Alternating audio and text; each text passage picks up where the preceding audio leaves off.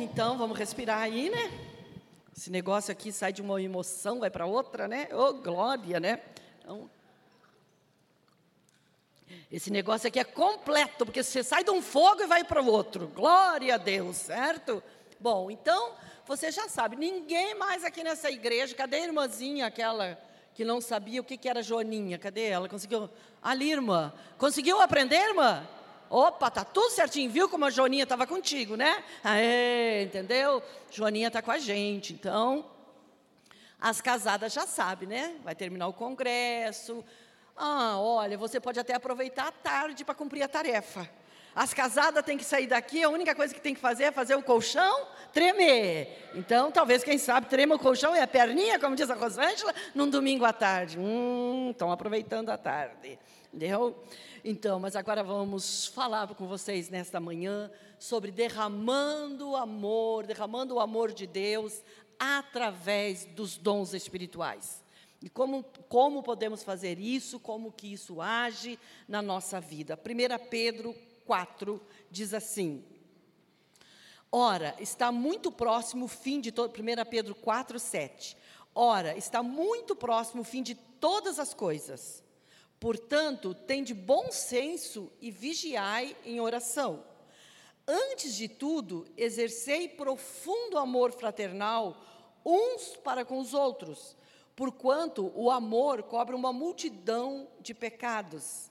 Sede hospitaleiros uns para com os outros, sem vos queixar.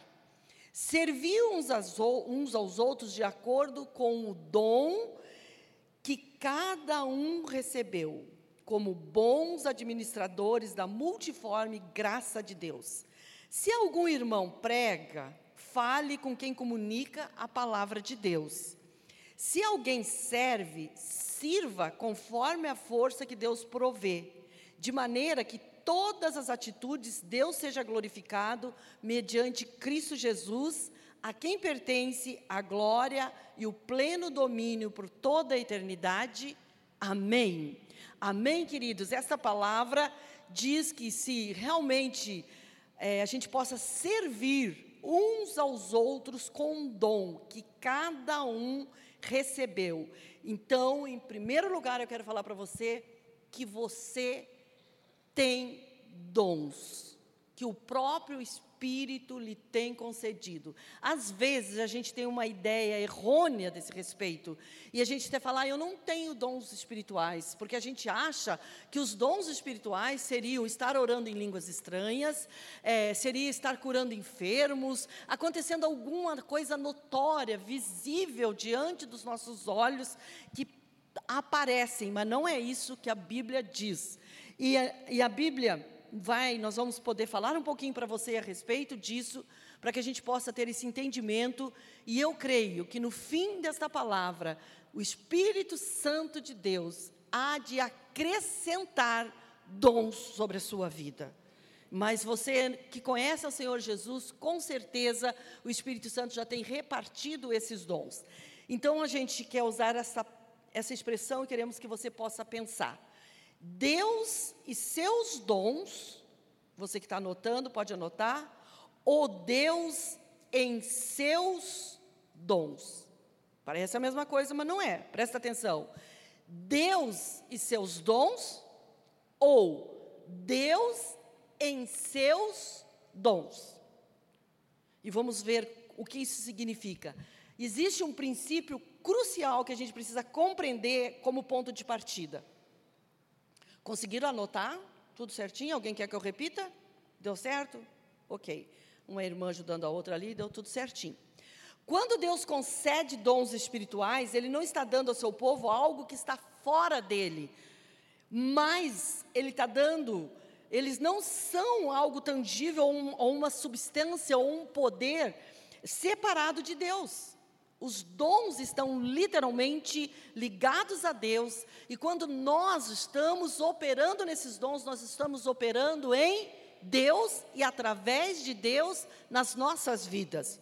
Os dons espirituais são nada menos do que o próprio Deus em nós, fortalecendo as nossas almas, transmitindo revelação às nossas mentes, é, infundindo, nos mergulhando do poder em nossas vontades e operando seus propósitos soberanos e cheios de graça por meio de nós.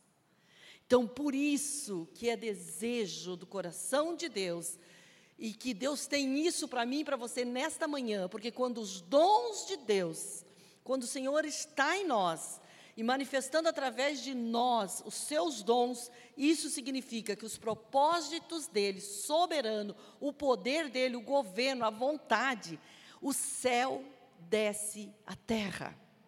Deus traz do céu aquilo que é da essência dele, aquilo que é dele próprio e se manifesta na terra através de quem? Através de nós.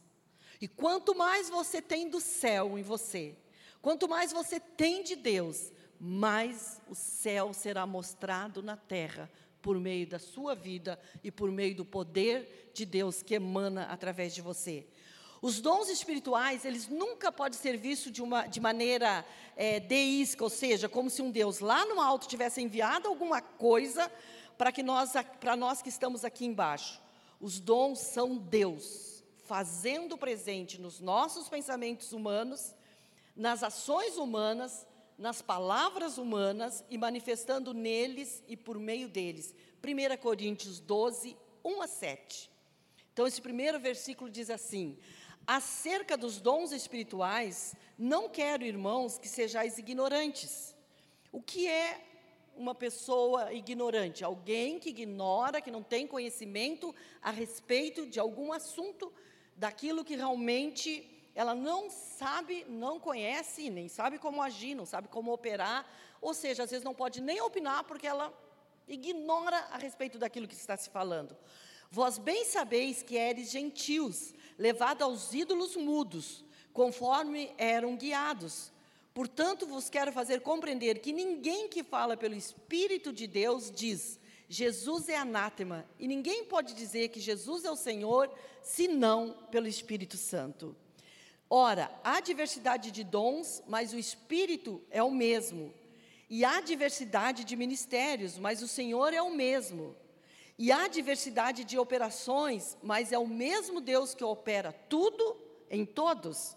Mas a manifestação do Espírito é dada a cada um para o que for útil. Então, a manifestação do Espírito de Deus na nossa vida tem um fundamento ele dá para que isso possa ser útil.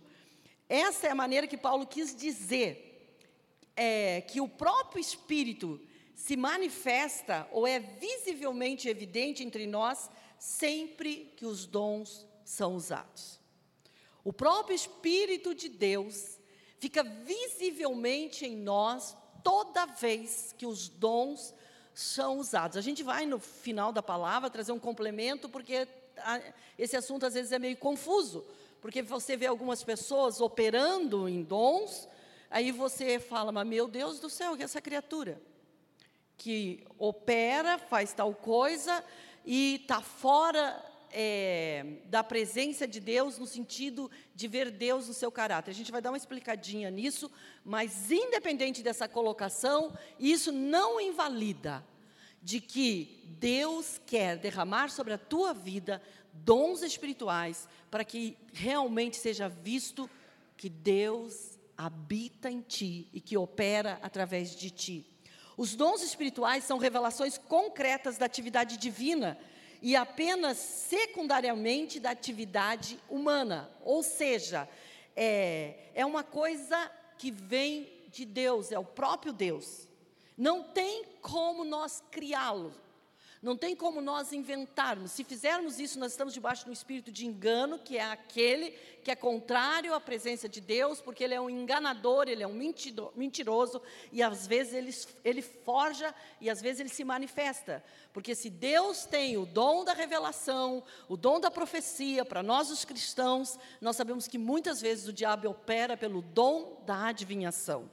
E por meio de adivinhar as coisas, ele fala coisas, mas isso não tem nada a ver com o Espírito de Deus. Os dons espirituais são a presença do próprio Espírito. E nesta manhã, se caso você tenha alguma dificuldade e você possa ficar pensando, ah, eu não quero saber de dom, nem sei, não sei nem porque eu vim aqui hoje de manhã. porque isso não me interessa. Mas o Espírito Santo vai esclarecer a sua mente, em nome de Jesus, e esse mesmo Espírito vai repartir dons, porque você vai ter esse entendimento que os dons é o próprio Deus agindo na terra através de você, para que o céu seja manifestado e o poder de Deus seja emanado em uma igreja onde realmente mostra que serve um Deus vivo, poderoso, que nos sustenta e que ainda tem um outro porém que Ele nos enche do seu espírito e nos faz viver de tal maneira que nós confiamos no Senhor, independente se Ele fez ou Ele não fez. Se Ele curou, Ele é. Eu vou falar e você põe esse nome, Deus aí bem forte. Se Ele curou, Ele é. Amém.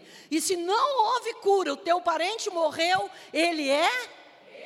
Deus do mesmo jeito, da mesma maneira, porque Ele continua sendo Deus em toda a sua essência, em toda a sua soberania, em toda a sua vontade, em toda a sua perfeição. Mas nós, olhando a palavra de Deus, nós vamos entender que Deus levantou uma igreja poderosa sobre a terra, ao levar Jesus aos céus. Ele disse que era necessário que Ele fosse, porque Ele precisava ir porque ele iria enviar o outro, outro para ficar conosco. Quem era esse outro que ficaria conosco?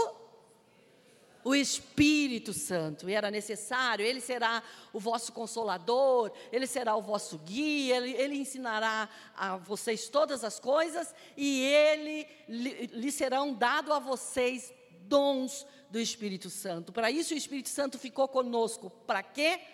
Para manifestar em nós poder para fazer de nós agentes de Deus operando na terra. E como precisamos, gente, nesses dias, mais do que nunca, que se levante uma igreja poderosa, que se detenha sobre o livro de Atos dos Apóstolos, que leia e que peça, Senhor, reaviva esta igreja nos nossos dias. É uma igreja que realmente vai entender que tem um peso e um preço, mas que vai valer a pena estar na presença de Deus e ser este vaso de honra que opera no poder de Deus. Os dons são a manifestação pública de Deus entre seu povo. E rejeitar os dons espirituais, dar as costas à capacitação divina direta e graciosa, é, de certo modo, dar as costas a Deus. E depois a gente vai estar falando um pouquinho mais na prática, ah, alguma coisa que talvez você tenha rejeitado os dons, por algum motivo que talvez você tenha virado as costas a isso, mas nós cremos que o Senhor, nesta manhã, vai estar desfazendo estas barreiras. E coisas que você já operou no poder do Espírito Santo, mas estão como morto, apagado, dentro de você, a chama do Espírito Santo vai aquecer nesta manhã, vai reaver esse dom, e você poderosamente vai mergulhar nesse poder, para que haja manifestação, para quê? Para salvação para transformação nas nossas vidas e na vida daqueles a quem amamos e na vida de aquele quem nós não gostamos tanto. Porque aprendemos ontem, não aprendemos não, lógico, você já sabe, mas a, a, o Espírito Santo de Deus tem trazido cada dia essa certeza. Nós fomos chamados não para amar quem nos ama apenas, mas fomos chamados para amar, abençoar e bendizer até mesmo os nossos inimigos. Então, esse dom vem sobre a sua vida para que você possa amar os seus inimigos e também buscar, orando por salvação, e talvez Deus usando um dom bem específico sobre a sua vida para ministrar a vida dessas pessoas que às vezes estão tão distantes de nós. Está relacionado com a maneira como falamos ao mundo e como confrontamos o mundo, porque este poder vem para nós com este propósito dons espirituais, nós devemos ou não edificar a igreja com as ferramentas que Deus nos deu? Devemos ou não? Amém, devemos. Então, dons espirituais são ferramentas que Deus dá para que a igreja possa cumprir o seu propósito com eficácia sobre a terra. Então, vamos pensar. Eu quero usar aqui uma faca. Talvez seria até melhor para os irmãos a faca, os irmãos que gostam de churrasco, mas as irmãs também, né? Tem lá que cortar a sua carninha na hora de, de preparar a comida. Mas lembra agora o que é a sua, a, o seu instrumento de trabalho. Então, algumas precisam de um bom computador, é, outras precisam de uma boa máquina, outras precisam de uma série de coisas, porque cada uma tem uma função diferente aí. Mas eu quero pensar na faca no seguinte sentido: uma faca, ela é boa ou ruim? Responde aí para mim. Aleluia, glória a Deus. Vocês falaram em línguas, eu entendi tudo aqui. Veio aqui, a, aleluia, já veio a, a interpretação. Mas eu, eu acho que foi assim que vocês falaram. Depende, ela pode ser boa, como ela pode ser ruim. Vai depender muito da maneira e como você vai usá-la. Foi assim que vocês falaram, viu? Entendi certinho. Sabe? Por quê? Aquela faca lá da sua casa, e eu não sei se você é que nem eu, Uh, me dá uma coisa pegar aquela faca que não corta a carne, que aí parece aquele serrote sem dente, já viu? E a carne esmaga aquele negócio, não funciona. Agora, aquela faca, e, e como nós somos gaúchos, tia, então assim, e o meu genro não é gaúcho, da Rebeca, o Tiago, o caçula, mas, mas ele assa um churrasco como gaúcho, e o Zaqueu é gaúcho mesmo, então, o mais velho. E o Anderson também, todo mundo man, manda bem no churrasco. Então, de vez em quando, eu olho as facas que eles estão usando, chega a dar uns arrepios. Com aquelas faconas, eu falei, ainda bem que os meus gerros me amam, né? Porque a faca ali é perigosa, sabe?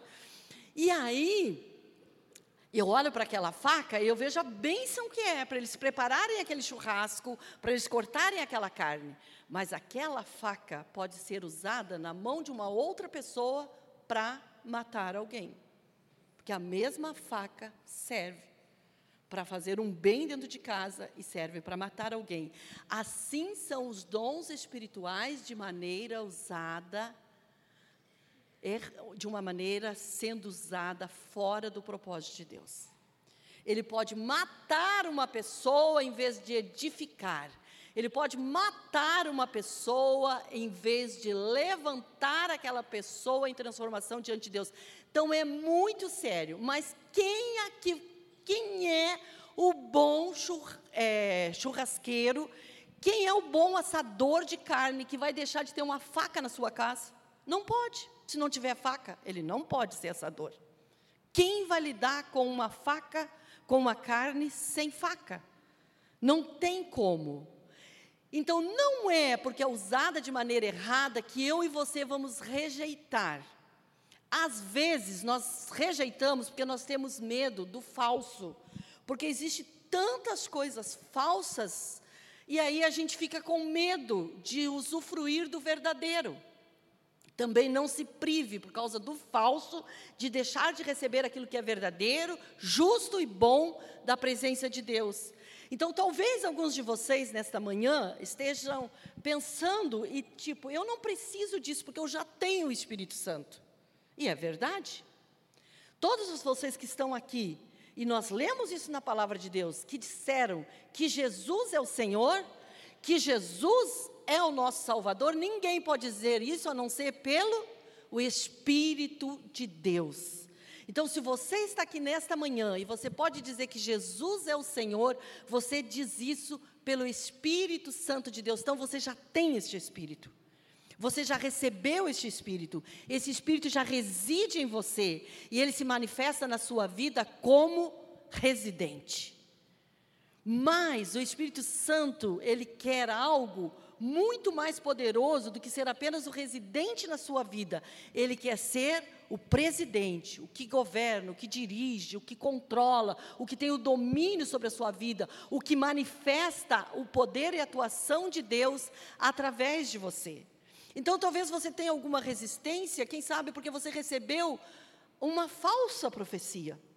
Alguém entregou alguma coisa para você que encheu o seu coração, disse que Deus ia fazer, deu os detalhes de como Deus ia fazer, e isso não aconteceu na sua vida.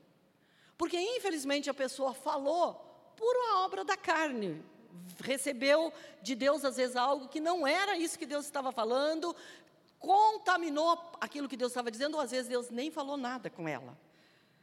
E por causa disso, talvez você faça resistência. E você não gosta, é, e nem pensa em ter os dons, e nem gosta de pessoas que manifestam os dons muito envolvida na sua vida. Talvez porque você olhou a sua vizinha ou a sua parente que, meu Deus, essa língua não para na boca de tanto que ora em línguas, ora em línguas, mas ao mesmo tempo com essa mesma língua que ela tanto ora ao Senhor, ela difamou a sua vida. E ela falou tantas palavras de maldições, e ela diz tantas coisas contrárias, e isso também não convém. Porque como que de uma mesma boca pode jorrar água doce e água amarga? Então tem alguma coisa errada.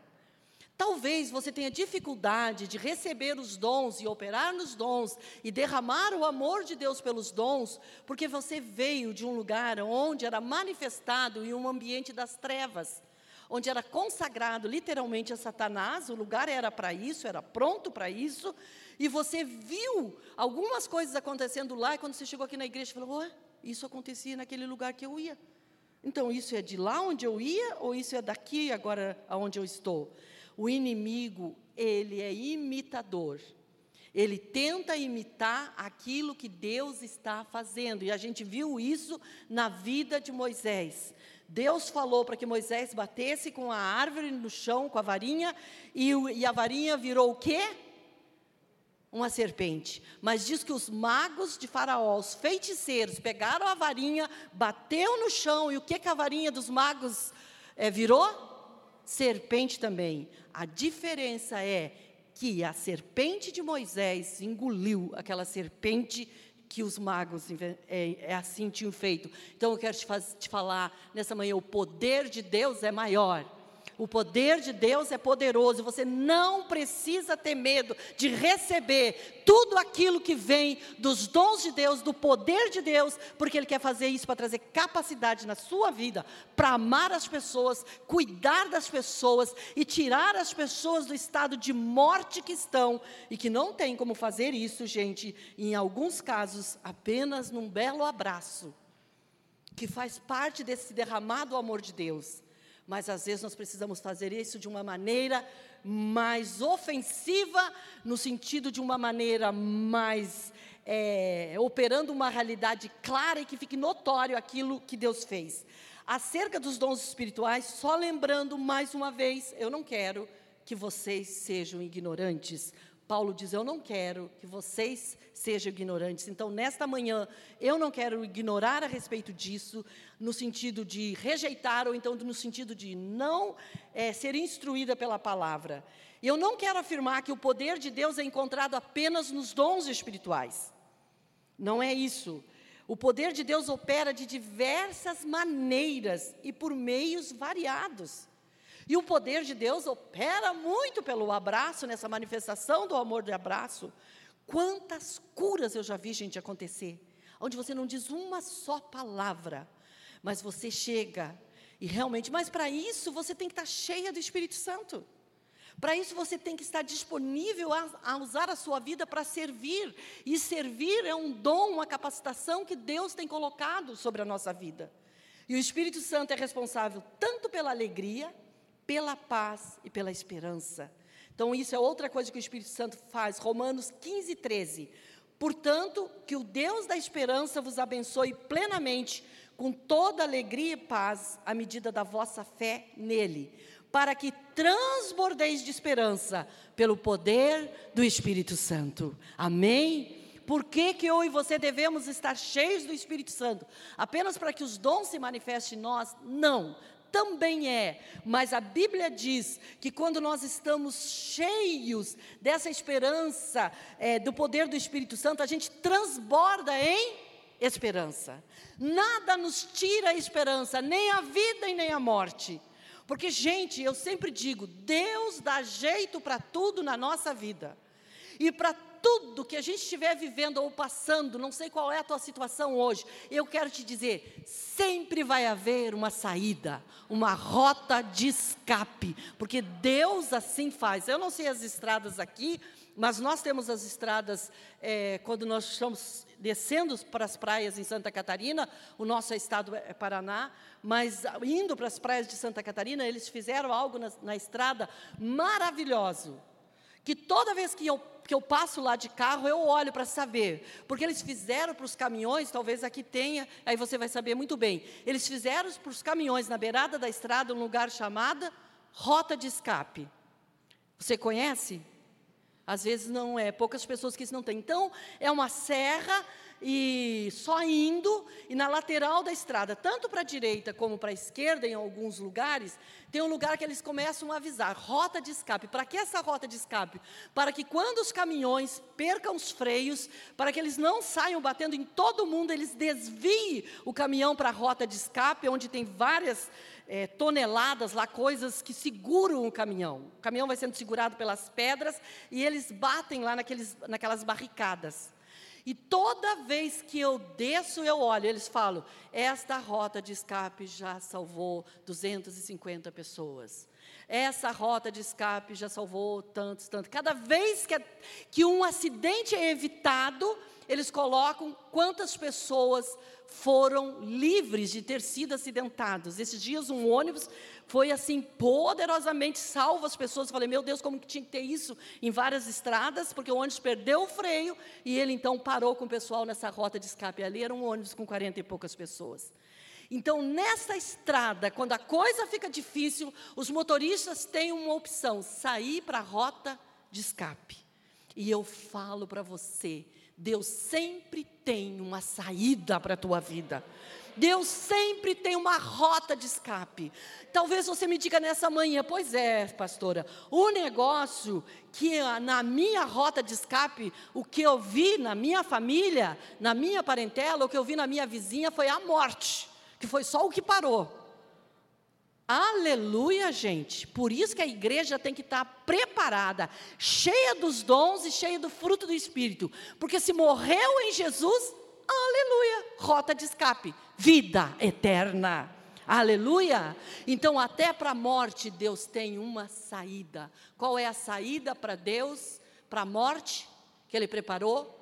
Vida eterna. E a igreja tem que viver nessa, nessa viva esperança, gente achando que é um horror morrer, achando que é uma desgraça, que é uma tragédia, que Deus esqueceu de nós sobre a terra, porque agora, afinal de contas, até quando todo mundo vai morrer, que parece que todos vão morrer? Nós vamos mesmo, gente. Óbvio, é só uma questão de dias, ou, de repente, pode ser uma questão de minutos. Ah, segura aí, irmã, quem quer ir em alguns minutos? Ai, a vida eterna é maravilhosa. Deus é tudo que eu quero. Os céus, ruas de ouro. Não vejo a hora de chegar lá. Mas hoje não, Senhor. Aguarda aí mais um tempo. É lógico, isso é da natureza humana, tá certo. A gente luta mesmo na nossa carne. A nossa carne não quer isso, porque nós nem fomos criados para a morte. A morte entrou por causa do pecado no mundo. Mas Deus providenciou uma saída.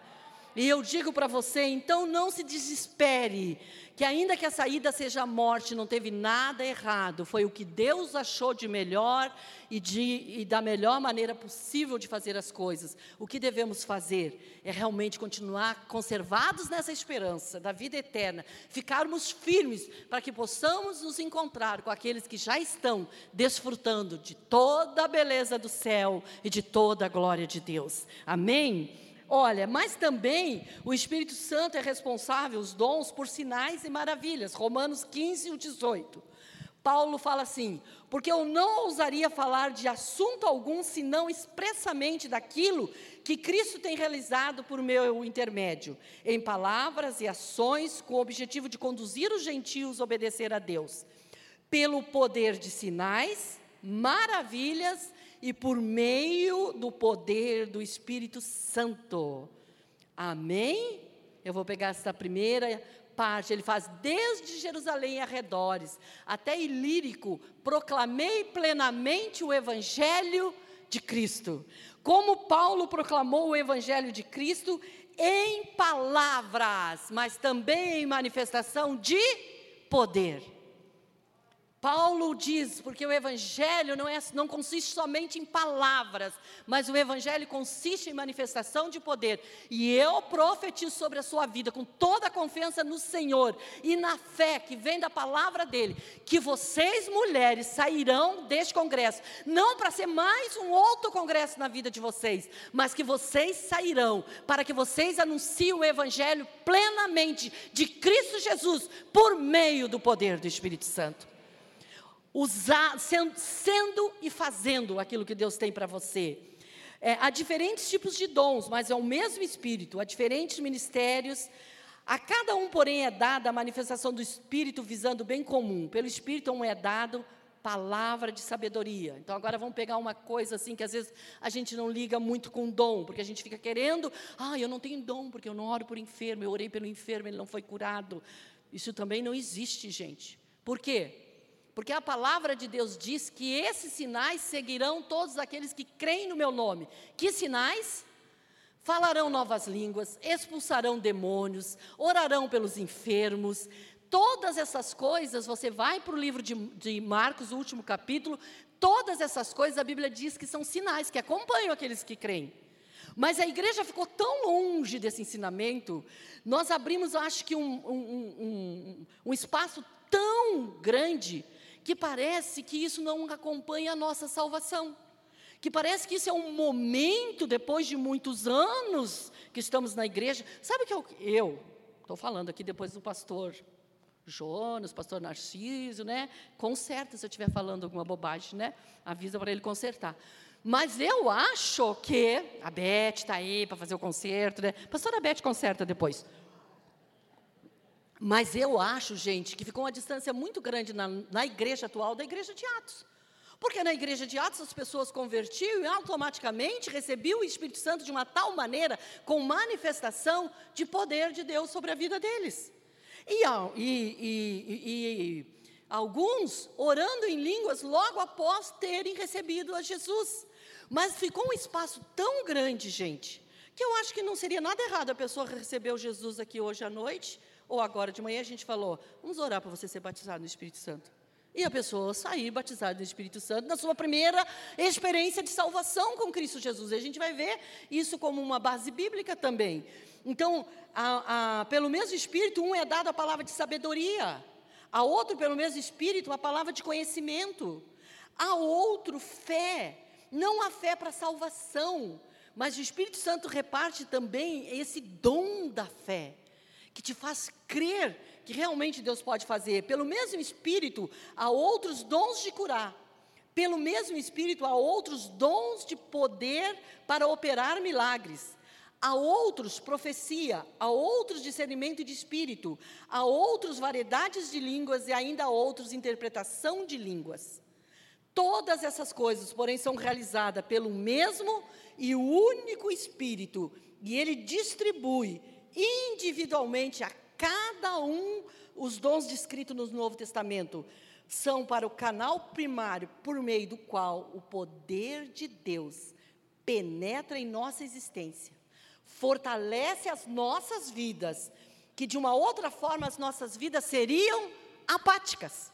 E eu vou te falar, se você está vivendo uma vida apática na igreja, e essa apatia que veio sobre a igreja, o inferno teve um grande propósito, mas glória a Deus que ele não vai parar a igreja de Cristo Jesus. Amém. Nós seremos levantados poderosamente sobre a terra e nós manifestaremos quem é Jesus e o que Jesus faz através de nós. Você vai viver como uma mulher que vai manifestar que Jesus está na sua vida pelo seu fruto, mas que também Jesus opera poderosamente na sua vida por causa dos seus dons. Amém? Mas foi isso a proposta do inferno. A igreja ficou apática. Parece que a nossa vida foi sugada, parece que houve uma apatia, a gente esfriou. Você sabe esse negócio a gente não poder abraçar, esse negócio de você chegar e ficar não sei quanto tempo de distância dos irmãos, um metro, um metro e meio, cada um sentado a duas cadeiras. Havia um propósito, esfriar os nossos relacionamentos. Mas Deus sempre moveu-se por meio de relacionamentos sobre a terra e Ele vai continuar a mover-se. É necessário que você continue, não para, envolva-se com Deus e envolva-se com o corpo de Cristo, porque você não é sozinha, você faz parte de um corpo e que você não abra mão da sua comunhão, do seu operar e o de fazer aquilo que Deus quer que você faça nesse corpo de Cristo que você pertence, que é a igreja do Senhor. Amém?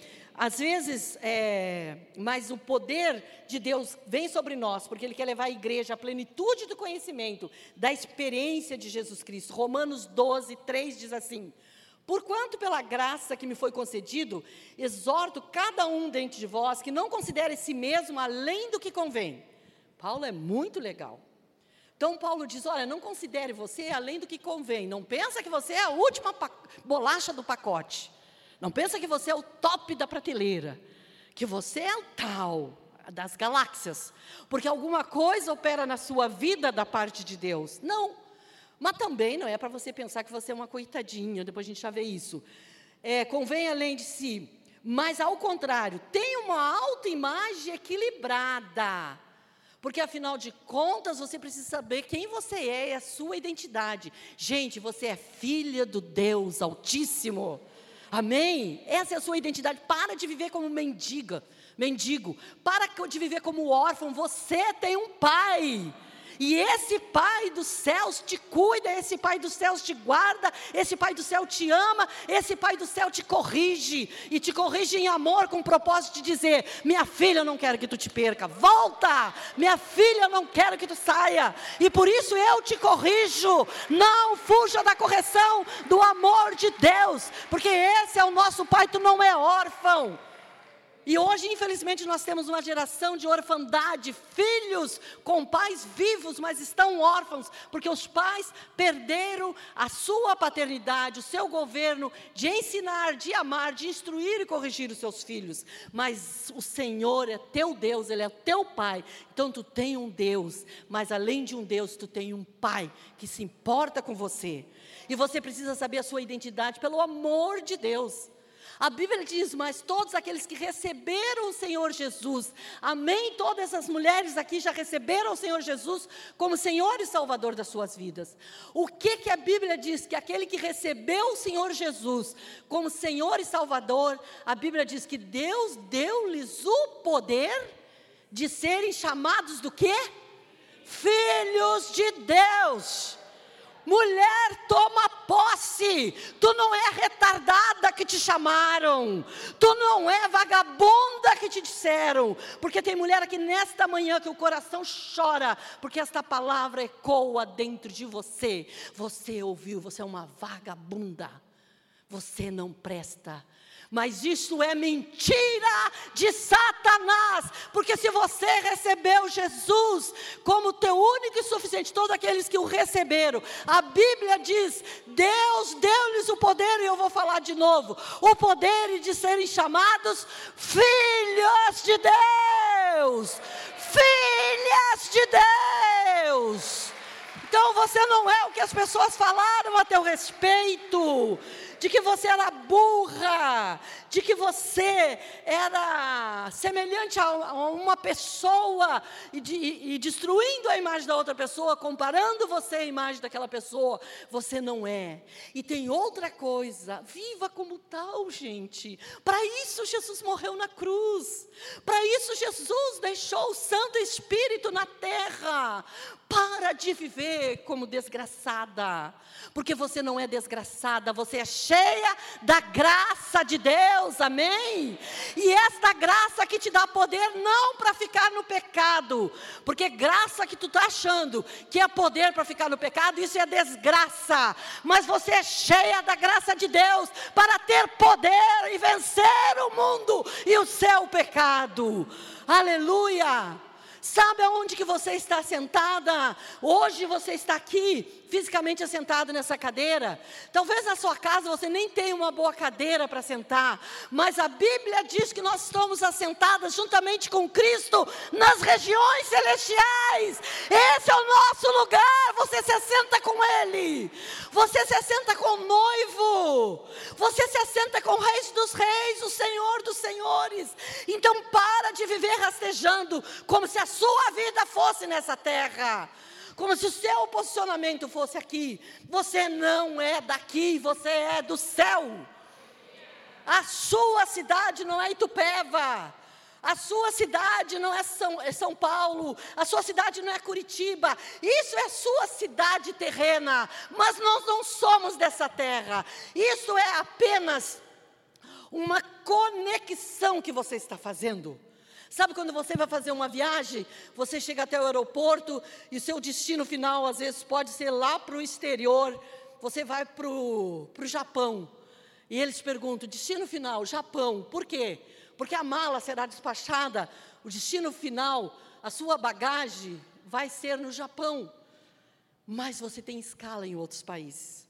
Mas passar em outros países é apenas uma escala. E eu vou te falar de onde que você é. Céu. E aqui na Terra é uma escala, uma conexão que você está fazendo. O seu destino final. E esta mala que você carrega aqui, fi, é, fisicamente, o teu destino final, você vai chegar lá, porque tem uma mala te esperando. Você sabia o que, que é? Os galardões que Deus tem preparado para todos aqueles que o servem. Deus tem esse galardão para ti, Deus tem esse galardão para mim. E o nosso destino, sabe onde é a tua cidade? Nova Jerusalém. Sabe qual é o teu país? Céu é o teu país. E realmente você vai viver com esta autoimagem equilibrada a respeito de si, de quem você é. Você não será soberbo. Não é porque agora você está salvo que você tem todo isso que vem de Cristo Jesus. Você vai olhar para o pecador, vai que nojo, olha aquele homem lá. Ai, que nojo daquela mulher. Tem misericórdia dela, assim como o Senhor teve misericórdia de mim e misericórdia de ti. Ame-a a tal ponto que o pecado lhe seja desapegado da sua vida, porque o amor que você derramou sobre a vida dela, os dons que você operou por meio do Espírito Santo sobre ela, foi tão poderoso que ela se sentiu atraída e veio para ser salva e purificada por esse amor. Amém, queridos? A Bíblia diz: Pois assim como em um corpo nós temos muitos membros, e todos os membros não têm a mesma função. Assim também nós, embora muitos somos um só corpo em Cristo, e cada membro está ligado a todos os outros. Temos diferentes dons de acordo com a graça que nos foi dada. Se alguém tem o dom de profetizar, use-o na proporção da sua fé. Se tem o dom de servir, gente, você diz que não tem dom. Meu Deus do céu, talvez você esteja querendo operar um milagre, não aconteceu. Começa servindo.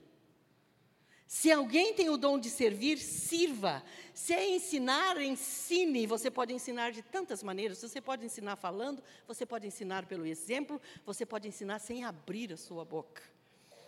Se é encorajar, haja como encorajador, como nós precisamos de pessoas nesse tempo que busque e diga: Senhor, eu quero ser esse encorajador.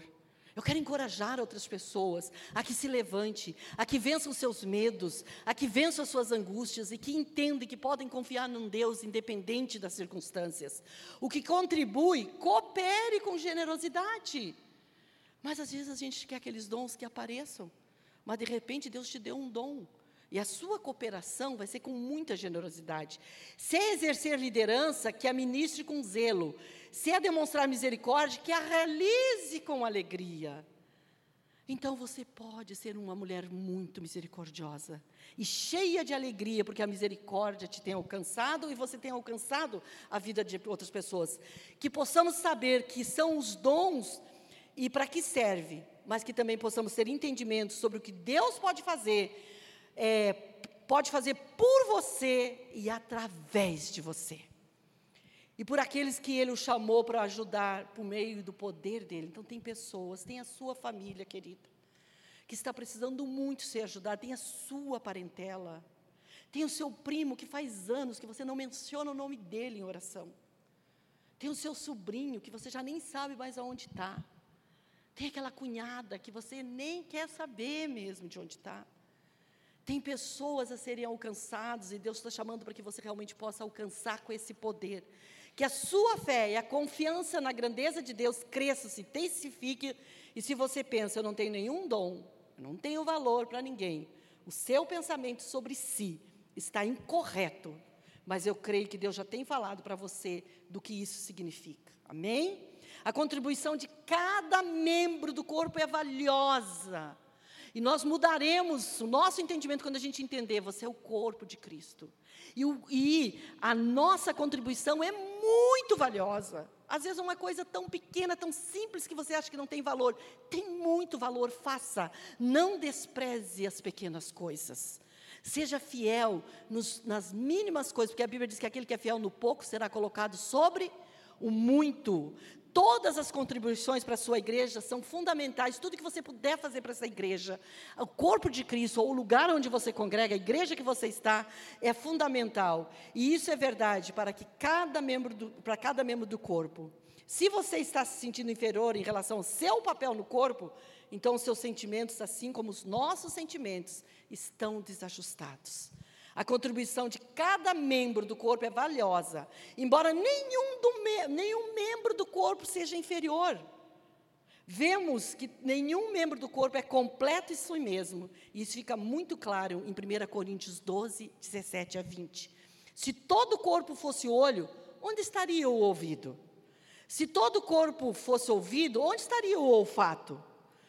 De fato, Deus dispôs cada um dos membros no corpo segundo a sua vontade.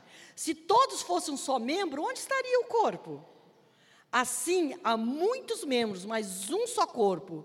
Imagine agora, de manhã, se o seu corpo aqui nessa igreja fosse apenas um olhão gigante.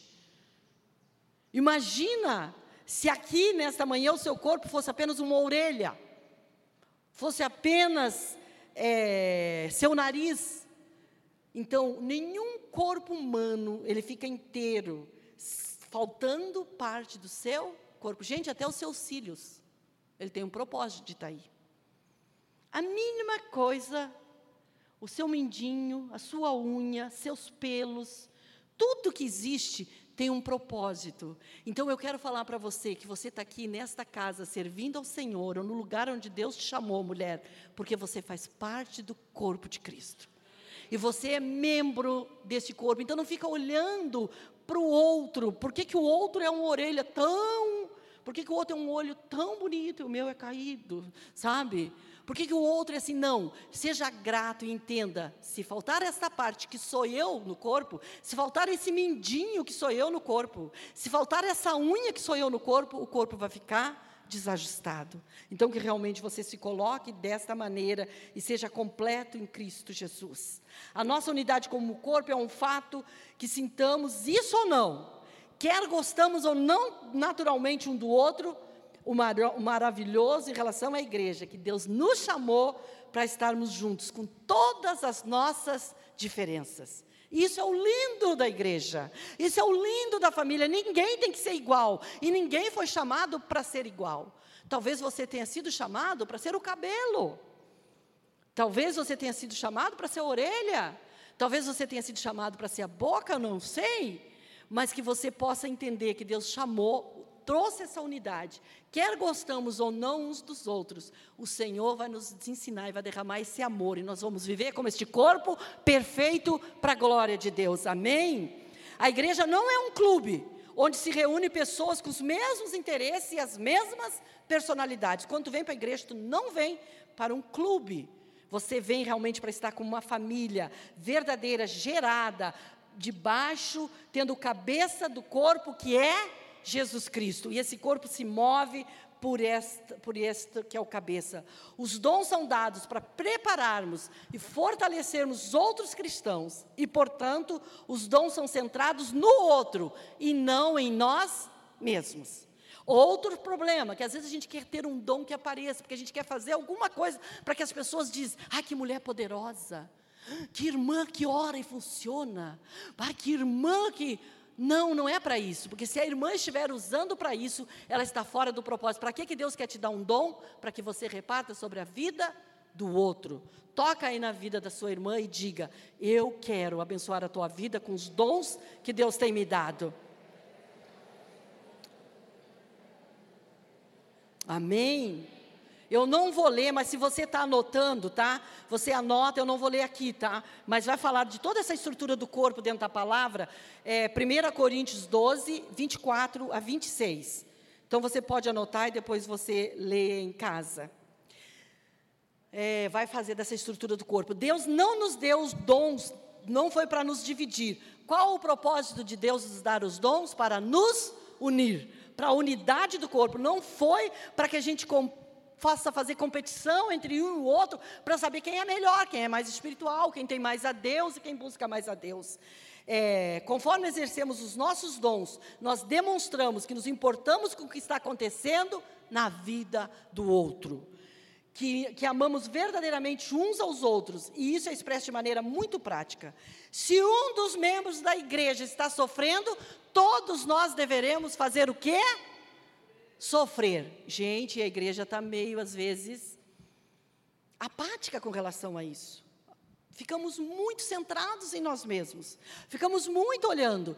Mas a Bíblia diz: se um membro da igreja está sofrendo, todos nós devemos sofrer com ele.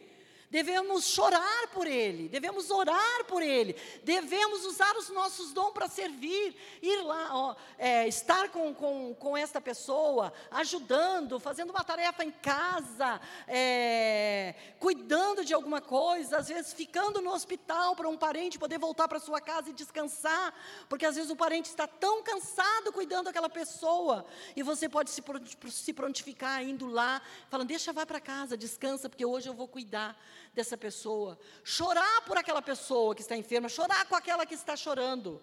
A Bíblia diz que nós devemos então, que se tem alguém alegre no corpo, o que, que a gente tem que fazer também? Se alegrar, aprenda a se alegrar uma com a vitória do outro. Se a irmã está feliz, grata, vença o espírito de inveja, de competição, mas diga glória a Deus pela conquista dessa irmã e que ela conquiste muito mais para a glória de Deus. Amém? Os dons, eles são cruciformes, ou seja, pois quando exercitamos os dons, nós damos de nós mesmos para o bem dos outros, assim como Jesus fez na cruz. Então, dons são cruciformes. Eu crucifico, eu vivo nessa cruz de Cristo e os dons me levam ao servir, à entrega realmente. Quando nós nos encontramos com os irmãos e os animamos, os exortamos a demonstrar amor uns para com os outros, nenhum de nós pode fazer isso sozinho, senão por meio do corpo de Cristo. Não tem como você demonstrar esse amor. Por isso nós precisamos do corpo para demonstrar todo tipo de preocupação pelo próximo. Se os membros das nossas igrejas demonstrarem esse tipo de amor e preocupação uns pelos outros, essas igrejas serão edificadas e maduras. Pode ter certeza que se isso continuar acontecendo em Itupeva, se Itupeva continuar crescendo ainda mais nesse conhecimento, e cada igreja aqui representada, essas igrejas se tornarão igrejas que edificam e serão maduras na presença de Deus. Ao mesmo tempo, teremos influência sobre os não cristãos. Gente, quantas vezes nós vamos fazer visita nos hospitais e a gente chega lá sem querer ficar falando mal, difamando outras pessoas. Mas tem pessoas que estão uma semana sem receber uma visita de alguém, às vezes até dos, dos próprios familiares, é tão pouco que as famílias vão, gente. A nossa vida é tão corrida, arrumar tempo para ir para o hospital, e a gente fica naquele negócio, ah, deve ter muita visita, então se eu for, tumultua, e às vezes as pessoas estão sozinhas nas suas casas. Assim é quando as pessoas perdem um parente, eu não sei o que eu dizer, não diga nada, simplesmente abraça, é melhor até não dizer para não dizer bobagem. Às vezes é melhor ficar quieta. Mas vai lá, está com a pessoa, você não precisa ficar dizendo, ai, mas a pessoa quer falar do morto, se a pessoa quiser falar do morto, deixa falar é a necessidade dela. Ah, se eu vou numa casa que morreu alguém e a pessoa quer falar do morto, aí eu investigo a vida do morto. Faço uma investigação completa. Sabe? Eu, deixa aí, irmã. E isso nele? E aquilo lá? É, é o jeito dela. Ela quer falar. Se ela não quer falar do morto, deixa ela quieta. Para de levantar o defunto na vida da mulher. Entendeu? Mas nós podemos servir e os não cristãos olharão para isso. E às vezes eu vejo pessoas do corpo de Cristo no hospital sete, oito, nove, dez dias, que não, tinha, não teve ninguém da sua família cristã. Não teve uma irmã, não teve ninguém para estar. E você pode servir em amor, derramando os dons do corpo de Cristo, indo e estando com essas pessoas. Não sei fazer nada. Como que tu não sabe, pelo amor de Deus, você não sabe orar? Então, se tu não sabe orar, vai converter em nome de Jesus. Porque quem converte sabe orar. Amém. Você, talvez você está querendo fazer um grande oratória, está querendo fazer que nem o fariseu, bater no peito, entendeu? Não, a nossa oração não é para ser vista e admirada pelos homens. A nossa oração é para ser feita no poderoso nome de Jesus. E este nome tem poder. Não tem oração fraca, porque você ora naquele que é forte e poderoso, o nome de Jesus. Amém. Então faça isso, porque o Senhor realmente é aquele que te capacita. As pessoas estão sedentas por esse tipo de amor, por esse tipo de cuidado. Quando nós nos reunimos como comunidade, nós não devemos ficar pensando, olha aqui, ó, você está aqui reunida como igreja, como comunidade, você não tem que ficar pensando, ai, será que as pessoas vão me amar? Ai, de que maneira? Vou lá no congresso hoje. Ai, será que as irmãs vão estar simpáticas comigo? Será que eu vou receber muito sorriso? Oi! Ou elas vão me olhar com aquela cara que a pastora Sinorá sabe fazer? Sabe? Não, não é assim que você deve pensar quando você entra. Sabe como é que você vai sair bem em Deus e diante daquilo que Deus faz? Você venha, para que você venha para dar e não para receber. Amém? O problema é que a igreja virou uma sanguessuga. Me dá, me dá, me dá. Virou um supermercado, virou uma prateleira onde você vem buscar, buscar, buscar. Hum, não gostei. Ali, esse produto, essa igreja não está bom. Vou lá para outra, que aquela lá está mais elegante. Então eu vou lá consumir, porque a gente virou uns verdadeiros consumidores. Não, venha para o congresso de mulheres. Quem ficou em casa e possa ter ficado, ai, não vou lá porque não sei né, como é que vão me tratar.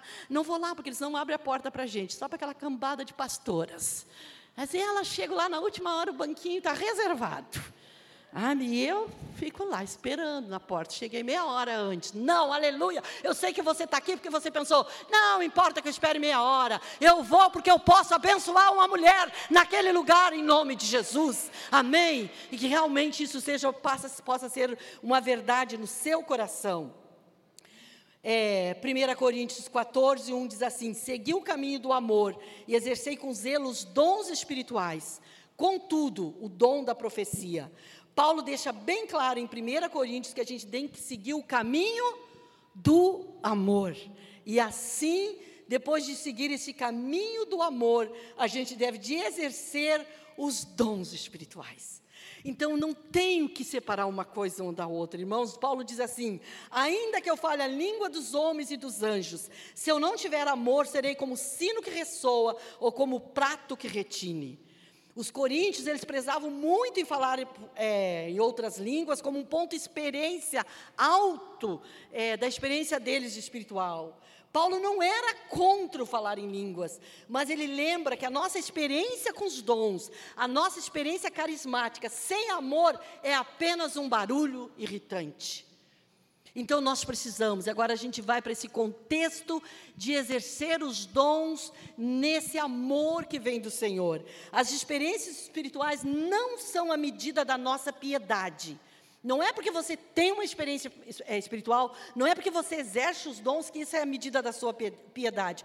Nós podemos pensar que estamos muito próximos de Deus quando estamos nos sentindo próximos de Deus por causa das nossas emoções. E, a, e o amor é uma poderosa emoção, mas a emoção assim, elas não são ruins.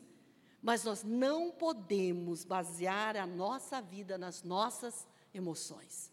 E eu volto a repetir: você não serve a Deus pelo que você vê e nem pelo que você sente. Você serve a Deus pelo que você crê e você crê na palavra de Deus e você precisa ler a palavra de Deus, ser alicerçada nessa fé. E eu volto a falar a palavra do cântico que eu gosto muito, mesmo que eu não esteja vendo, mesmo que eu não esteja sentindo, eu sei que tu estás, estás trabalhando. Aleluia, e nessa, dessa maneira você vai viver. Deus usa essas experiências de maneira poderosa em nossa vida. Só que nós não devemos pensar que estamos verdadeiramente próximos de Deus se apreciarmos essas experiências emocionais com Ele no dia a dia, mas no, se, se a gente tiver essa experiência emocional, mas no nosso dia a gente ser irritantes, ranziza, ranzinza. Mulher que Provérbios diz, que é terrível, é como aquela goteja do. do você já foi para baixo do chuveiro? aquele dia frio que você está louca para tomar um banho, aquele chuveiro está pink, pink, bem gelado nas costas, pink, só sim. Então, não adianta você ter essas experiências do poder do Espírito Santo sem que haja essa evidência que você está sendo transformado em Cristo Jesus. No dia a dia da tua casa, tu é mal-humorada, no dia da tua casa você é irada, no dia a dia da sua casa você é ranzinza, no dia, no meio do teu povo, você ora, ministra, porque você tem um dom, no outro dia você passa, nem olha na cara da irmã. Então, não é para isso que o Senhor nos chamou, mas o Senhor nos chamou para que realmente a gente possa é, lembrar que 1 Coríntios 13, 2 diz assim: Ainda que eu tenha dom de profecia e saiba todos os mistérios e todo o conhecimento, e tenha uma fé capaz de mover as montanhas, se eu não tiver amor, eu nada serei. Ainda que eu possa, por mais profundo que seja este amor, esse dom sem amor continuará a ser nada. O Senhor nunca sacrifica a verdade às custas do amor.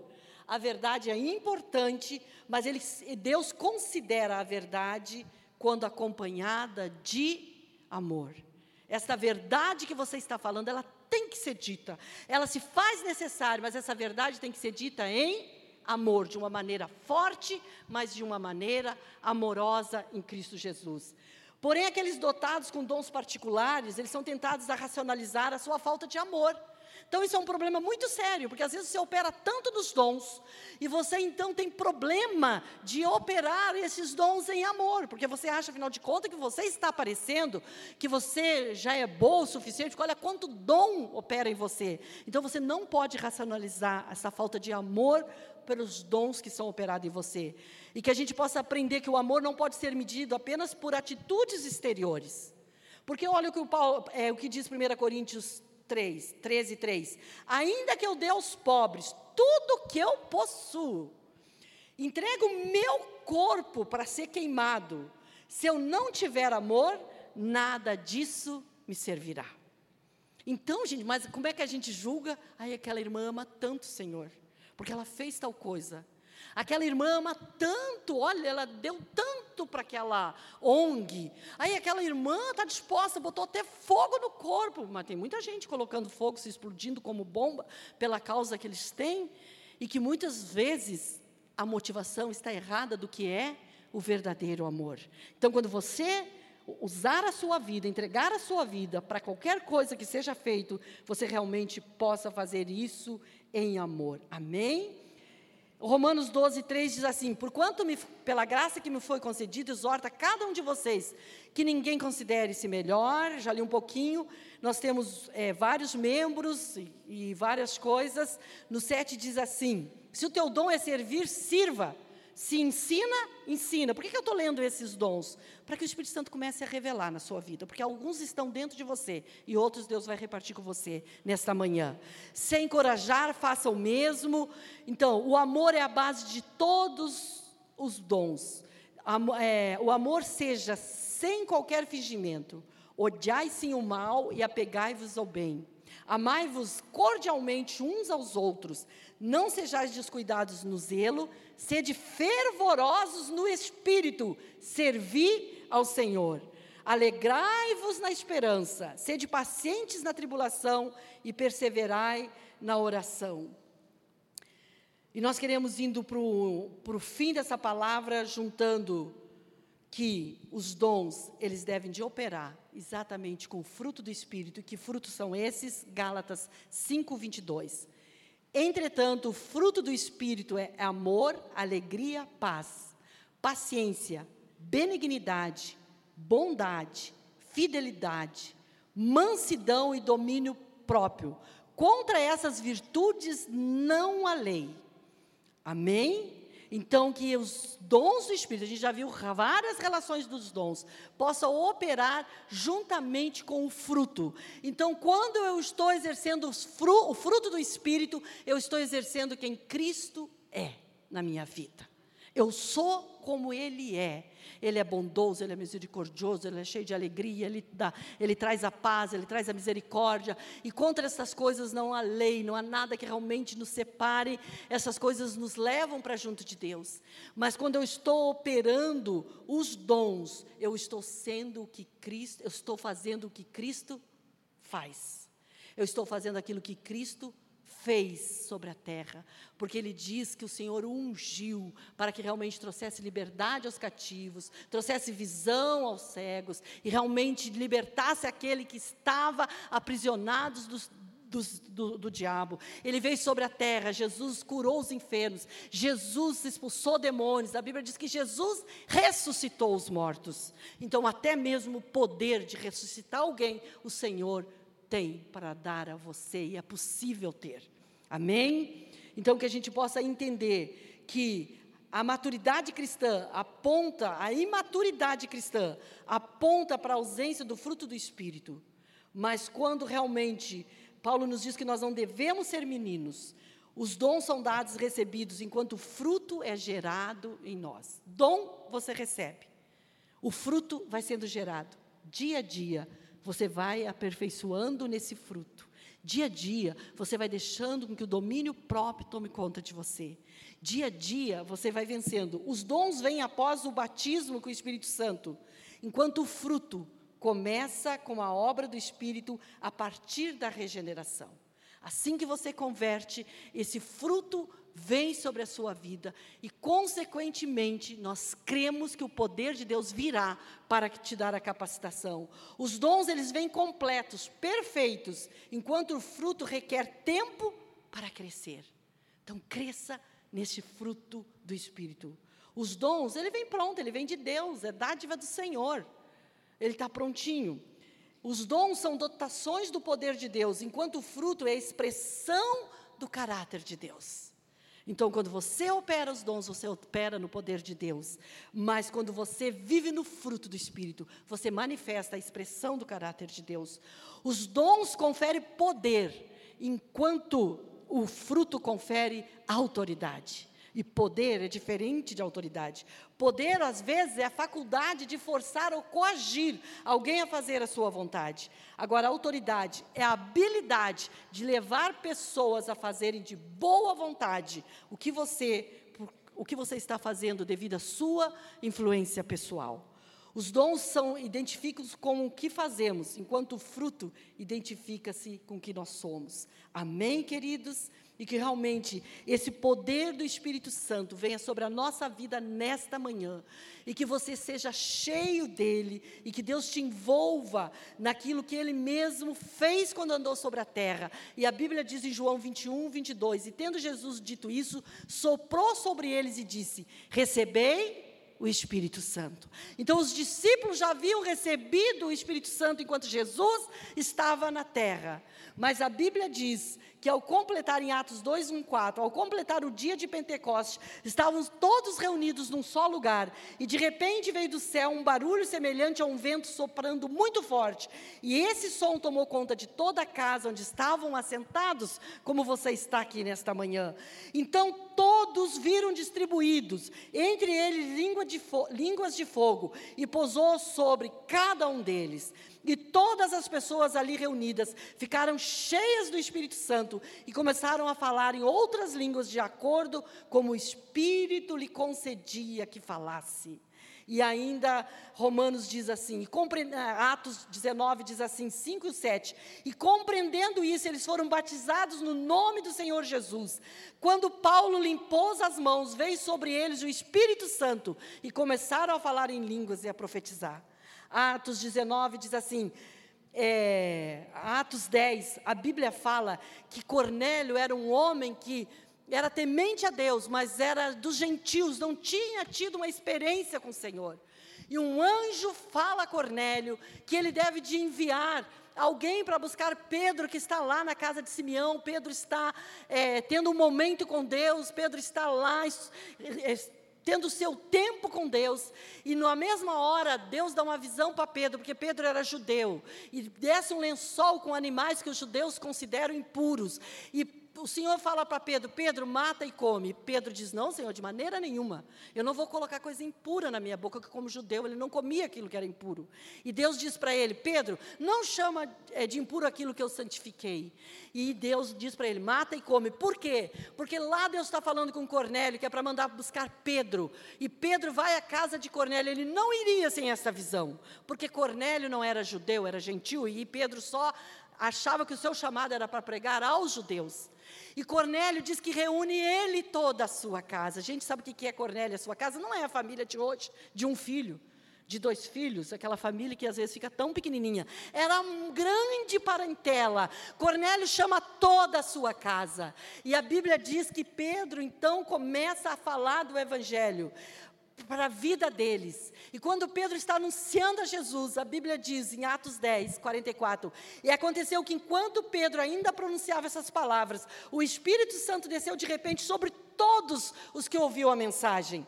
Aqueles crentes judeus que vieram com Pedro ficaram admirados de que o dom do Espírito Santo estivesse sendo derramado, inclusive sobre os gentios Porquanto os ouviu se expressando em línguas estranhas e exaltando a Deus. Diante disso, exclamou Pedro: Será possível que alguém ainda se recuse e impeça que eles sejam batizados? Agora, esse batismo nas águas, eles, assim como nós, receberam o mesmo Espírito Santo. E em seguida mandou que fossem batizados em nome de Cristo Jesus.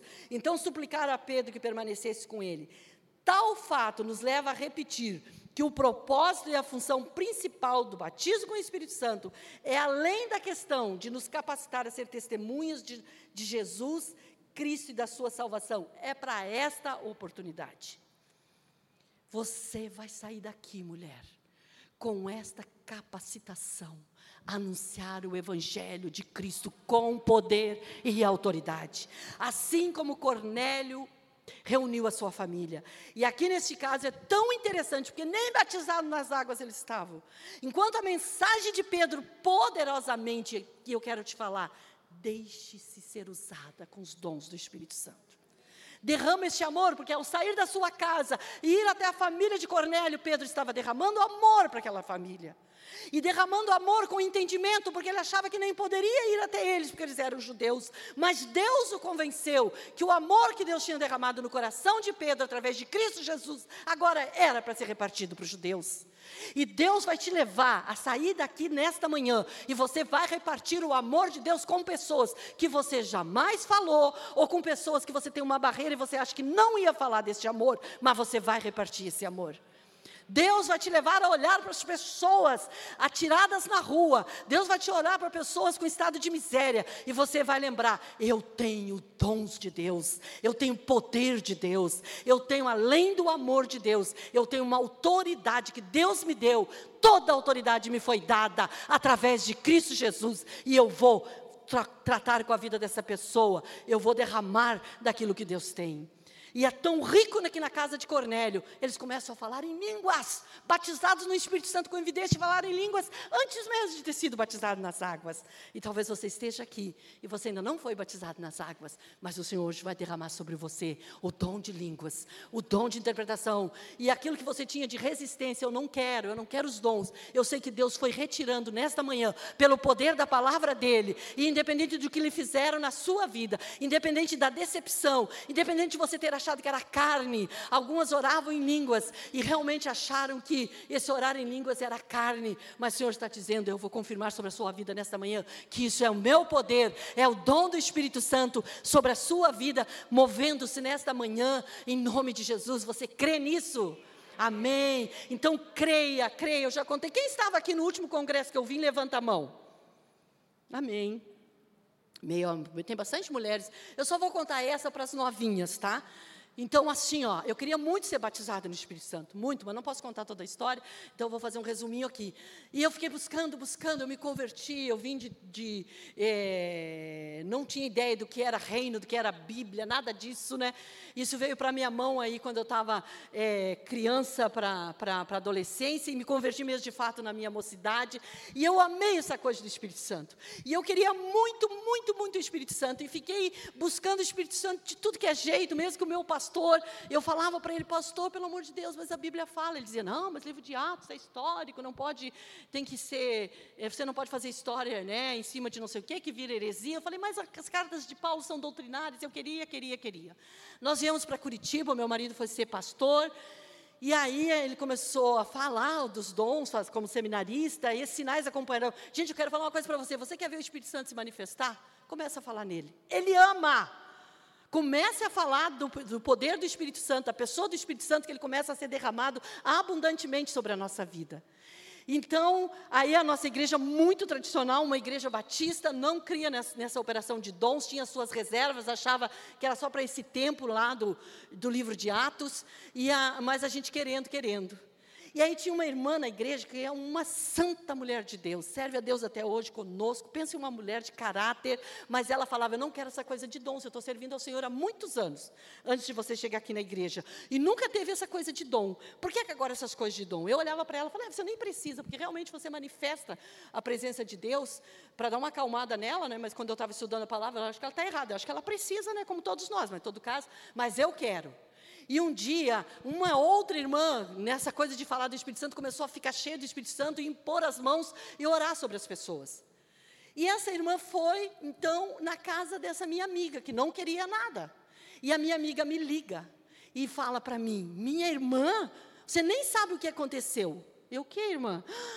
Hum, a fulana veio na minha casa, orou por mim e eu estou agora orando em línguas. E eu no outro lado do telefone, aleluia, irmã, glória a Deus, que coisa linda. Deus te abençoe. Desliguei o telefone e falei para o Espírito Santo: estou de mal contigo, eu não te quero mais. Eu estou aqui buscando, quase me rastejando. Aquela lá nem queria, tu deu esse negócio para ela. Pasme vocês que a irmã veio para a reunião, a reunião das mulheres de oração, quinta-feira. Aquela mulher era totalmente tradicional. Aquela mulher, você mal, mal ouvia o amém. Você jamais ia ver aquela mulher fazer aquilo naquela reunião se não tivesse cheia do Espírito Santo. Aí a mulher mal começou, o pessoal orou, ela estava meio cheia, meio estremeliquinha, assim. aí começou. É, classique, classique, classique, classique, classique. Eu falei, ah, pelo amor de Deus, tem uma amaciante, naquela época tinha chamado classique. Eu falei, essa mulher lavou a roupa a manhã inteira, usou amaciante e vem classicar aqui. Ah, acho que eu estava com dor de cotovelo. Eu acho que eu estava com inveja do dom da irmã. E aí, chegou a minha vez, depois de muito tempo, eu fui batizado do Espírito Santo. Um casal foi lá em casa orar, e eles então mandaram eu ajoelhar, impuseram as mãos, e eu então, veio só uma sílaba, tipo clá.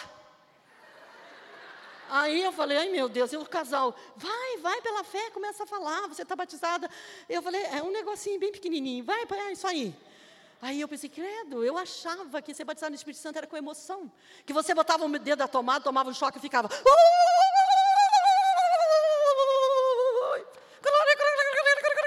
Não parava mais. Aí o, o casal fala, é pela fé, irmã. É isso mesmo, você já foi batizada. Agora você tem que exercitar o dom que, que o Senhor te deu. Eu falei, ah, eu tenho que ficar fazendo exercício? Tem que ficar exercitando? Eu pensei que vinha, e parava só quando Deus queria. Aí eu dei umas oradas no meu clá, bem pouquinho e parei. Aí, estou numa vigília da igreja, e o irmãozinho lá, um pastor nosso na veia pentecostal, converteu na Assembleia de Deus, fala assim: E tu, por que, que tu não exercitas o dom que eu te dei com imposição de mãos? Aí eu pensei: bom, o irmão impôs as mãos, eu orei aquele clá, e o irmão mandou eu exercitar. Mas a gente fica incrédula, né? Eu olhei, ah, deve ter gente na sala que está fazendo isso, não sou eu nada. Amém? Aí continuei com aquela cara de santa, que aquilo não tinha nada para ver comigo. O irmão não tinha ideia dessa história. Veio, colocou a mão na minha cabeça e disse: É contigo mesmo, mulher, que o senhor está falando. Ah, já que eu estava achando que era com os outros. Ai. Aí eu fui para casa na madrugada, cheguei e falei: Ô Espírito Santo, é seguinte, vamos conversar a respeito daquilo. Ai, gente, foi a oração mais, mais pessoal assim que eu tive com o Espírito. Eu amo o Espírito Santo, eu sou apaixonado. E graças a Deus pela Trindade que Jesus não fica com inveja, nem Deus, porque eles são um só. Aleluia! Amém. Aí eu cheguei para o Espírito Santo e falei assim: sabe o que é Espírito Santo? Vamos conversar. É que aquela minha amiga que nem queria saber de ti, ela já não está mais classificando, ela já está até falando em frases. Ela já aumentou as línguas. E eu, aquele dia, recebi só aquele tal de clá. E eu estou achando sem graça. Gente, você pode pensar que eu estou falando bobagem, porque a gente enfeita muito essa coisa. Mas, gente, ser batizado no Espírito Santo é pela fé que nem você recebeu Jesus como Senhor e Salvador. Você fala a respeito dessas coisas como você fala a respeito naturalmente com Ele. E eu falei, e aí o Espírito Santo falou assim para mim: como é que foi quando você começou a falar quando bebê? Ah, eu falei. A primeira palavra foi dadá, porque eu gosto de comer, sabe? Falei, deve ter dito gugu, dadá, papá. Já pensei em comida, muito gulosa. E ele falou: Pois é, então. Você não disse assim, mamãe, prepara uma mamadeira, estou com fome, vou mamar e vou dormir. É, não. Ele falou, então, continue exercitando. Assim como tu começou falando nada no natural, tão pouca coisa, continue exercitando no espírito, porque eu te acrescentarei variedades de línguas. Amém? E Deus realmente fez isso para a glória dele. Então, e eu vim debaixo de uma promessa de Deus desse batismo no Espírito Santo. Quando eu era novinha, nesta fome, eu fui até uma igreja chamada.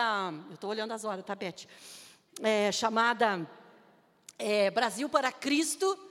E aí, eu tinha feito um estudinho na minha reunião de mocidade da Igreja Batista, né, que eu pertencia, e dizia: do que, que você quer que Deus enche o seu vaso? Amor, alegria, o fruto, né? E o Espírito Santo, que a gente podia falar assim, plenitude do Espírito Santo. Aí eu botei, eu quero que Deus enche o meu vaso do Espírito Santo. Você fazia tudo bem silenciosamente, fala, agora ora silenciosamente, guarda o papel dentro da Bíblia e ora.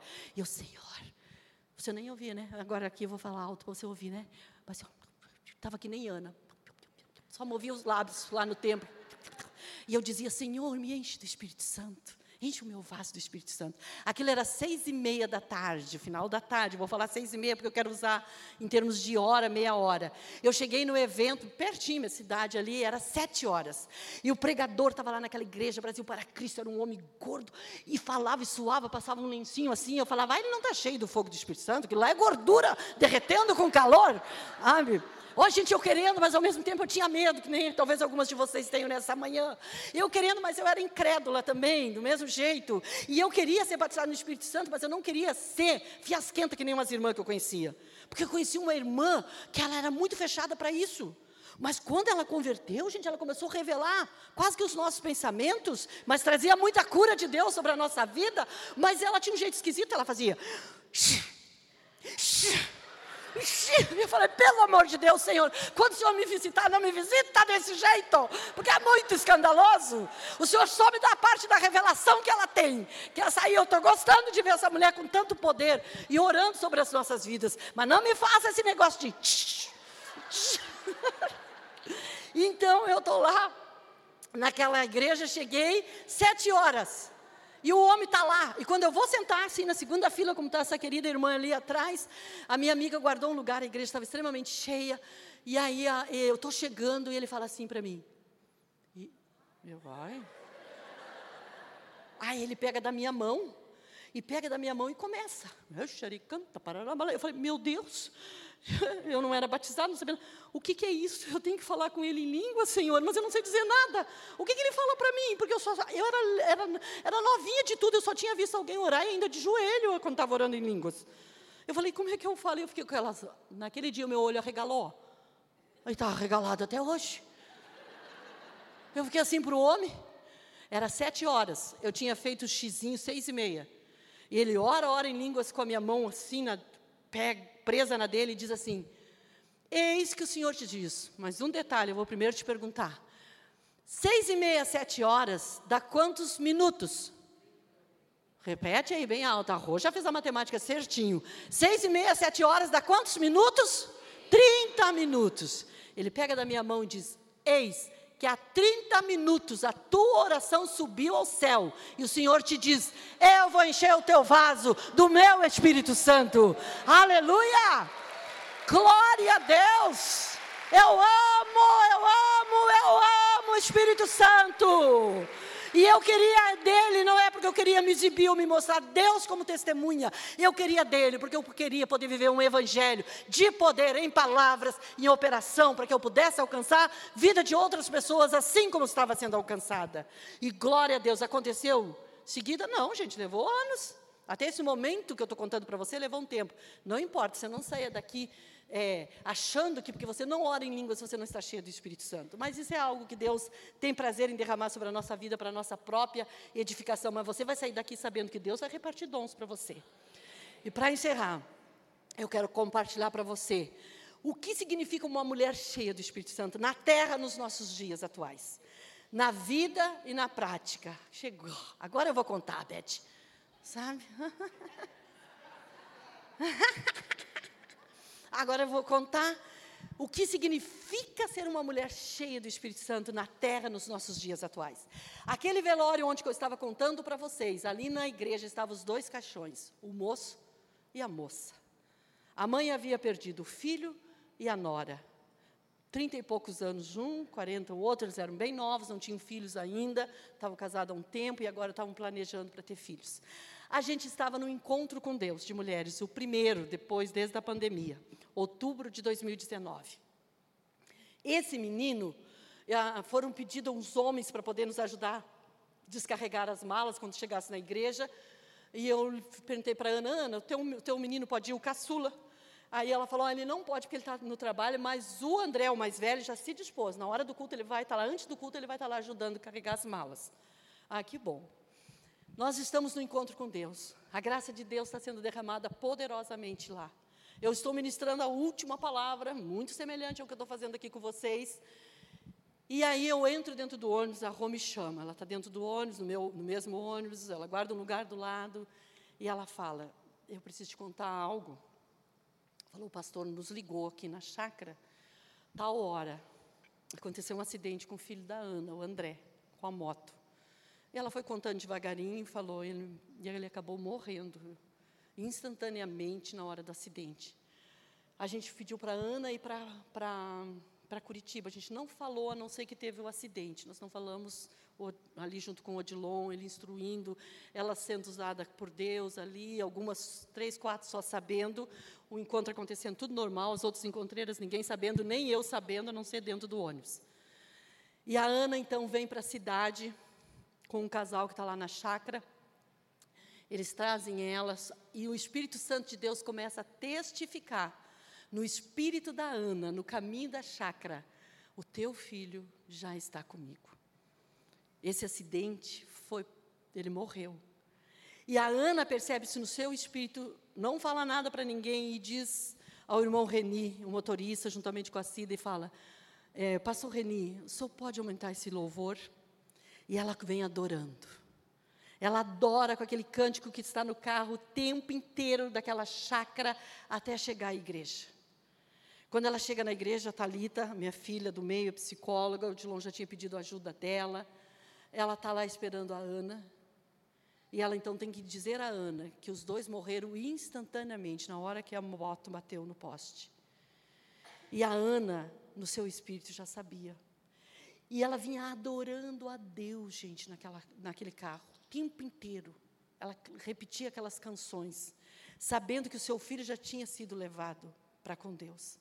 E quando a Talita deu a, a notícia, foi só apenas a confirmação. É chegada de encontro, é festa. A gente faz muita festa com vocês, também deve de fazer. E nós, as outras encontreiras, ninguém sabe nada, a gente reage no ônibus normal, depois que a Rô conta, eu só falo para as encontreiras que no fim de tudo a gente vai se reunir numa sala como encontreiras para agradecer muito a Deus, porque a gente estava três anos sem fazer o encontro. As encontreiras, tudo bem. Eu falei, ninguém vai para casa, a gente vai para uma sala no final, pode ser, pode, e fazendo isso de uma maneira que elas não percebessem por que, que a gente queria estar reunido.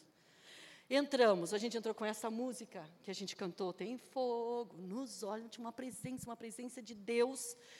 E eu estou ali, né, fazendo aquela, aquela chegada para a igreja, é, não deixando transparecer, abençoando alguns casais que tinham pedido, algumas mulheres que foram para a igreja, Deus reconciliou o casamento, aí alguns maridos ali, a gente orando pelas alianças. E aí eu recebo, a minha filha vem e fala.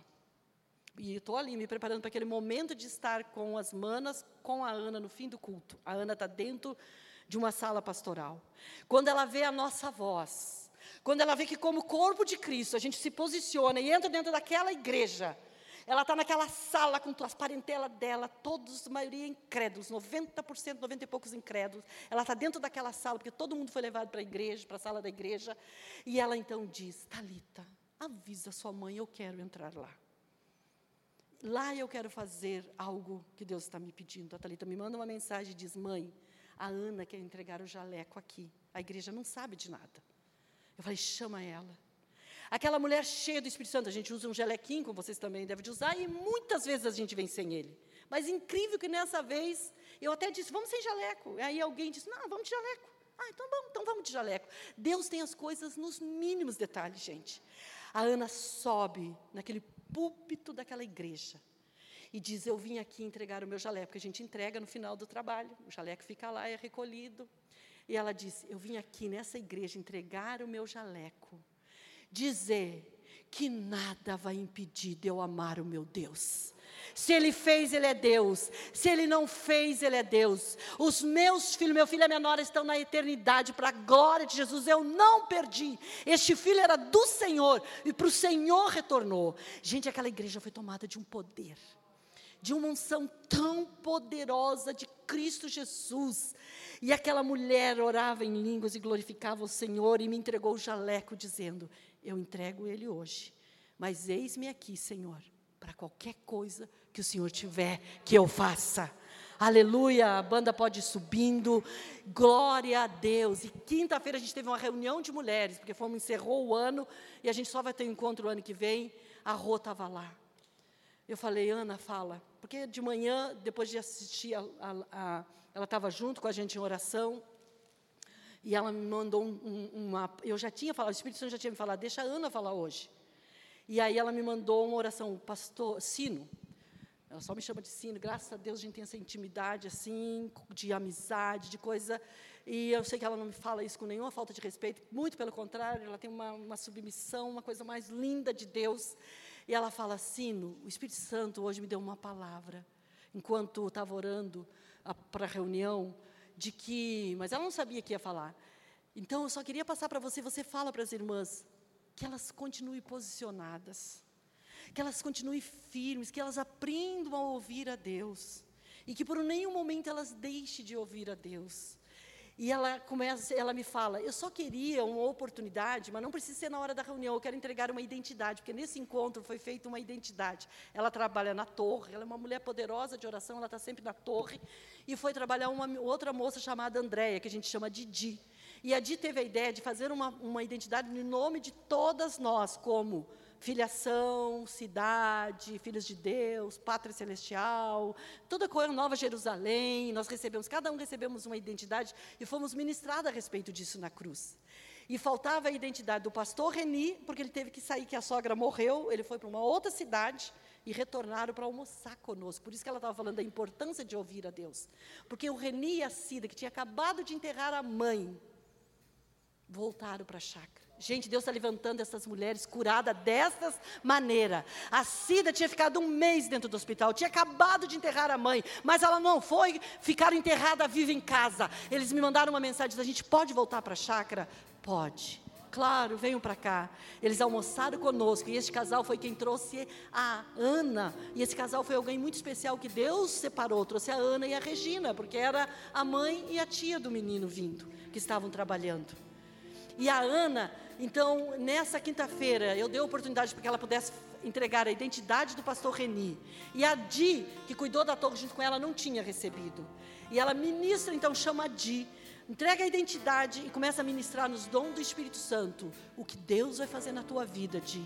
A maneira como Deus vai agir. E nós ficamos quebrados naquela reunião. A Rô estava junto, nós chorávamos. A presença de Deus era imensa pela vida dela. E está fazendo um mês apenas. Isto são essas mulheres cheias e poderosas do Espírito Santo que Deus está levantando neste tempo. São mulheres que estão amando e tendo o poder de Deus para vencer o próprio luto, a própria morte, e não se, estão se deixando morrer, mas estão ficando vivas para servir o corpo de Cristo. Aleluia! Fica de pé, fica de pé nesta manhã e diga: fogo do Espírito Santo, vem sobre a minha vida, vem sobre nós nesta manhã. Diga: eu quero receber, eu quero quero, Senhor, do teu poder. Eu quero receber da tua presença.